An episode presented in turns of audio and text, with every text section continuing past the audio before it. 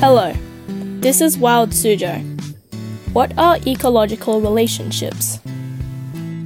A symbiotic relationship is any type of a close and long term biological interaction between two different biological organisms.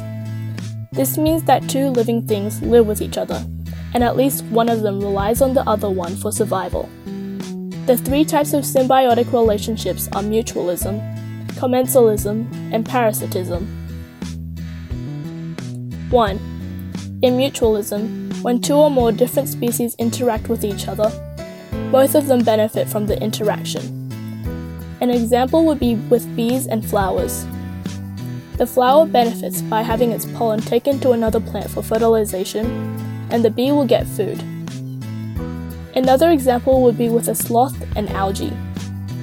The algae is given a place to live on the sloth's fur and the sloth gets camouflage from the color of the algae.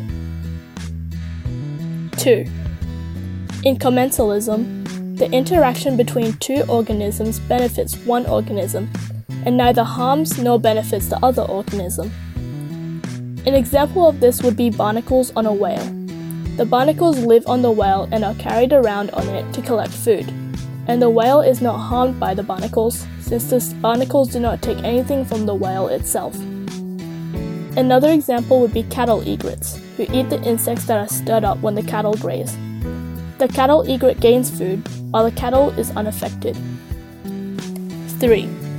In parasitism, one organism, the parasite, is benefited, while the other organism, the host, suffers. A common example would be mosquitoes, who feed on our blood. Some mosquitoes carry diseases such as malaria and yellow fever, and transfer them to us when they feed. Another example would be ticks on deer. They feed on the deer's blood, weakening the deer, and will also use humans as hosts and can transfer diseases such as Lyme disease and Rocky Mountain spotted fever. All in all, ecological relationships are the interactions that animals, plants, and also bacteria have with each other in their ecosystems. Without these interactions, the ecosystem would fall apart since the organisms aren't working together like they should be, showing that ecosystems rely on these relationships. For Wild Suzhou, I'm Siana. Thanks for listening and see you next time.